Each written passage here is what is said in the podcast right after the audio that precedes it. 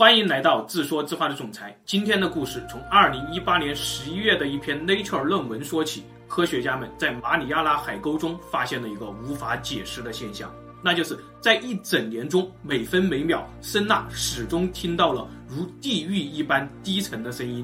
我们都知道，马里亚纳海沟最深处超过了一万米，不可能有生物会不间断地发出这种声音。另外，如果是火山、洋流等地质活动，也不可能在一整年中持续发出频率相同的低沉声音。最后，科学家在那篇论文中解释说，这表明马里亚纳海沟正在无时无刻吞噬着海水，如同地狱一般的低沉声音，是超大量海水正在被海沟所吞噬发出的咕咕声。按照现有的数据去推算，只需要数百万年，马里亚纳海沟就会吞噬掉地球上大部分的海水。那么这些被吞噬的海水究竟去了哪里呢？这些海水又如何返回地表呢？这也就成了最前沿的科学之谜。《山海经·大荒东经》中记载，东海之外大壑，少昊之国。这里的大壑还有一个更酷炫的名字——归墟。在上古世界观中，归墟与昆仑虚相对应，东极归墟是万物所归的大壑，西极昆仑是万物所生的大山。关于归墟最详细的记载是在《列子》中，大概这么说：夏革对自己的学生商汤说，传说中东海之外的大壑是存在的，它的名字叫做归墟。他不知道在东海之外多远的地方，它是一个无底深渊，世界上所有的水，甚至天上银河里的水，都会流到归墟之中。在归墟上漂浮着五座仙山，分别叫做岱舆、圆教、方湖、瀛洲和蓬莱。现实中，马里亚纳海沟恰好在东海之外，恰好一直在吞噬着海水，恰好是地球上最深的地方。当我们在谷歌地图中打开马里亚纳海沟附近的卫星图时，我们又发现了三个惊奇：第一，塞班岛旁边这整齐的海床是什么？如此巨大的几何结构，会不会真的是一座沉没的海底城市？第二，塞班岛南边是宋宋岛，宋宋岛南边是关岛，关岛南边是雅普岛，雅普岛南边是帕劳岛。沿着马里亚纳海沟，恰好五座岛屿，帕劳恰好转音蓬莱，雅普恰好转音方湖，宋古音恰好和音相似。这些惊奇的背后故事，我们接着展开。《山海经》中说，归墟的仙山是少昊之国。我们前面聊过一个少昊国，那是从阿尔泰山逃出来的一目国人，他们是人首蛇身、会飞翔的神族，他们拥有高科技，教导人类，保护人类。接着，《山海经》又说，颛顼帝曾经在少昊国当质子，颛顼帝是少昊族抚养长大的。颛顼曾经爱好音乐，不思进取，正是在少昊国学习期间，放弃了音乐的爱好，立志成为一名大帝。我们前面的故事也分享过，颛顼帝回国以后，继承了皇帝的大统，做了一件惊天动地的事情，那就是绝地天通，断绝了人类与天神之间的交流，还灭绝了私自下凡的九黎族巨人天神。从此以后，人和神再无沟通。这么看来，颛顼帝为什么要断绝天人沟通，就很可能和他在少昊国学到的某些知识有关。接着，我们回到列子，看看这个归墟之上的少昊国究竟发生过什么。夏革继续对商汤说：“五座仙山虽然相隔很远，但仙人们认为仙山彼此都是邻居。仙人要去另外一座仙山串门，就会飞过去，只要一天一夜就飞到了。五座仙山的天上航道是非常繁忙的。”仙山中的城市都是用黄金和玉石装饰的，甚至连仙人们豢养的奇珍异兽都穿着最高级的服装。除此之外，仙山上还长着长生不老之药，仙人们可以随意吃这些不老药。但是这五座仙山也有一个问题，那就是他们都漂浮在归墟之上，像无根的浮萍一样随波逐流。这样仙人们想互相串门都非常麻烦，而且有一段时间洋流特别混乱，仙人们也怕五座仙山会漂流到归墟以外的范围。于是仙人的首领叫做帝，他命令一个叫做于强的仙人来处理这件事儿。于强找到了十五只大乌龟，让乌龟来轮流驮住五座仙山。十五只乌龟分为三班，每班五只，六万年交一次班。之后，五座仙山就有了固定的位置，不再乱飘了。但是不久之后，悲剧发生了。有一天，不知道从哪里来了一个龙伯国人，他们都是非常高大的巨人，他们一两步就能跨过五座仙山。他们放下吊钩，钓走了六只神龟，然后把神龟杀死，用神龟的骨头来占卜，这就直接导致带鱼和原教两座仙山突然就沉没了。这场灾难导致了成千上万的仙人遇难。这件事情发生以后，仙人的首领帝十分的愤怒，于是发动大军攻打龙伯国。龙伯国最终战败了，帝还将龙伯国巨人进行了基因改造，让他们一代代越变越小。到了伏羲神农的时代，龙伯国人就只有三十来米高。如果没有科学家说马里亚纳海沟正在吞噬着巨量的海水，如果没有帕劳雅普恰好和蓬莱方湖谐音。我甚至都不愿意去深究列子的这个故事，因为这个故事实在太荒诞了。但是，如果我们继续研究，是谁让这个海外仙山的传说变成荒诞的故事了？是谁杀死了全天下的方士了？是谁烧毁了所有记载海外仙山的书籍了？我们竟然发现了一个现实中的人物——始皇帝嬴政。而说到嬴政，我们发现了一个更大的惊奇。他本人竟然是这一切荒诞故事最大的信徒。秦始皇自己坚信蓬莱仙山中的这一切，但他却要让这一切变成传说。我们似乎看到了第二位绝地天通的颛顼帝。难道说任何了解了海外仙山故事的人间之王，都要在人间灭绝关于天神、关于仙山的传说吗？这个传说背后究竟有什么不可告人的秘密？据说《山海经》其实是本历史书，记载着很多上古故事，只不过这些历史被用俚语记录在只言片语之中，后世人很难读懂，所以它没有被销毁，当做一本神话读物流传至今。据说《列子》的原书早已被销毁，现在的版本是近代被道家宗师张湛根据符藏重写复活的。符藏是一种大师用心灵感应重写失传经书的方式。具体可以看我们前面聊过的西藏故事，所以我们今天正在重组的这个上古故事，很可能是逃过了颛顼帝之手，逃过了始皇帝之手，流传到今天的远古秘密。继续组装这个故事，我们发现了一个重要的人物徐福。徐福当年如何让始皇帝相信海外仙山有长生不老药？我们今天已经无从考证。但最终的结果是在始皇帝的全力支持下，徐福带着三千童男童女和数百种工匠，驶入了茫茫的东海，去寻找蓬莱仙山。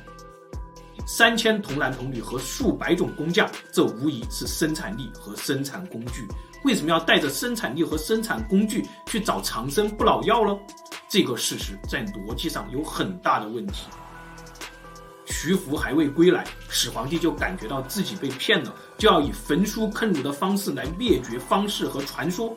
这个事实在逻辑上问题也很大。如果我们把这两个事实，前者看成一种交易，后者看成一种对交易知情人的灭口，似乎这个秘密的答案就要浮出水面了。这是一个从伏羲到黄帝，再从黄帝到颛顼帝，又从颛顼帝到始皇帝的秘密。伏羲和女娲是人首蛇身的兄妹，伏羲创造了八卦，女娲创造了人类。这个传说似乎是在说，伏羲女娲族让我们的祖先意识到了自己是人，并且传授了最初的知识。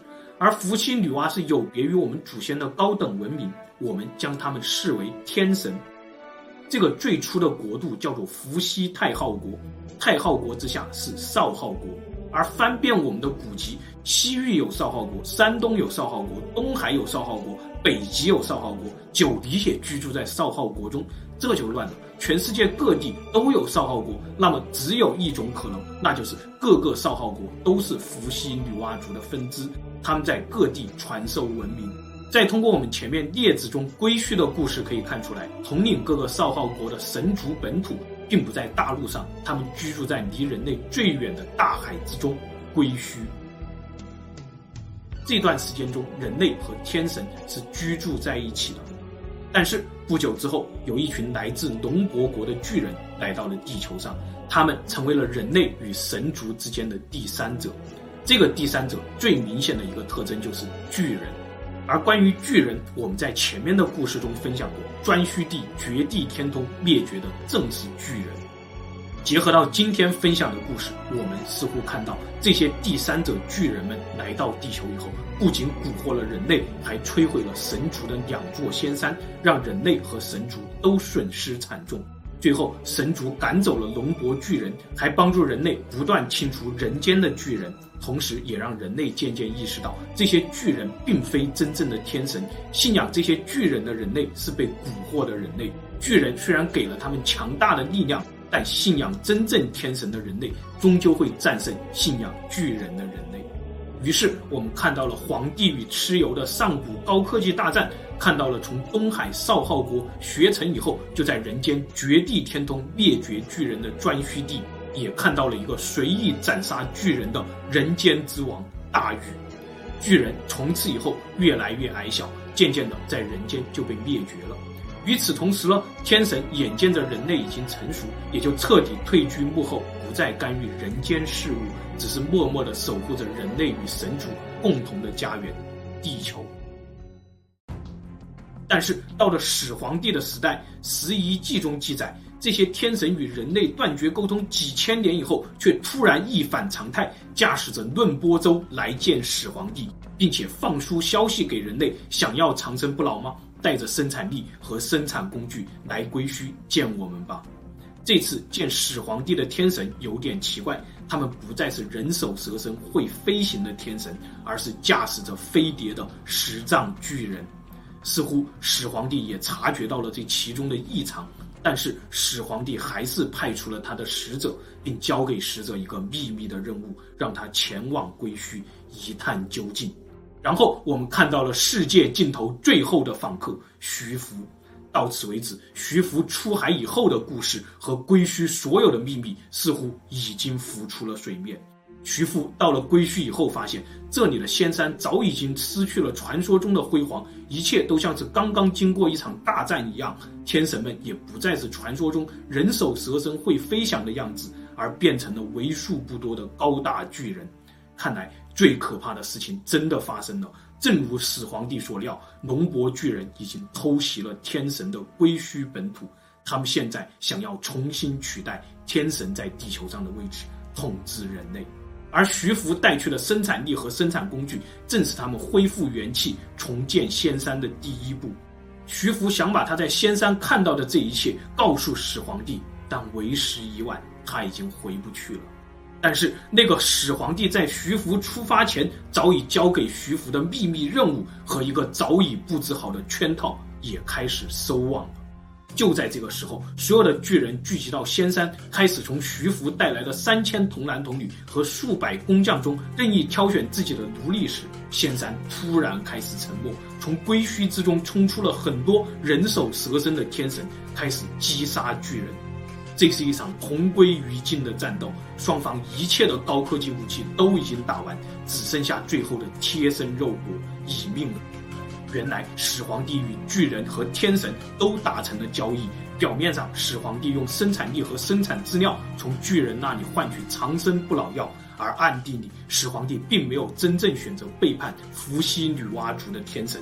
始皇帝让这三千童男童女和数百工匠成为了为天神诱杀巨人的诱饵。战斗结束后，仙山彻底被归墟所吞噬。无数的天神和巨人的遗骸也正在向归墟中坠落，蛇身的天神们在大海中摇晃着自己的尾巴。他们在这场大战以后，甚至连飞翔的神力也失去了。他们召唤来最后的洋流和季风，将徐福一人送回了大陆的方向，并且告诉他，回去告诉你的人间之王，一切都结束了，一切天神巨人都被世界尽头的归墟所吞没了。仙山没有了，长生药也不存在了。曾经的天神也已经失去了家园，失去了神力。天神和人类已经别无两样了。但曾经的天神们将永远生活在大海中，永远不会打扰人类的世界。你们以后如果在大海中看到了这些摇着蛇尾游泳的天神，那就请叫他们角人吧。鲛人将永远在大海中守护着归墟，守护着世界的尽头。以后的世界就是人间之王的世界。如果你们的人间之王想真正的得到这个世界，那么请他一定灭绝关于天神、巨人和仙山的所有传说。于是，我们今天再也看不到会飞的蛇人天神，看不到高大的巨人天神，只会偶尔的听到关于美人鱼的传说，看到那些古老而诡异的世界地图，读到那本同样古老而诡异的世界地理书《山海经》。但是我们今天还能够在地图上看到塞班岛海底那个巨大的几何结构，还能听到马里亚纳海沟不断吞噬海水的低沉声音。也许这就是天神、巨人和仙山曾经存在过的证据吧。最后，夫人说：“我还听过一个故事。”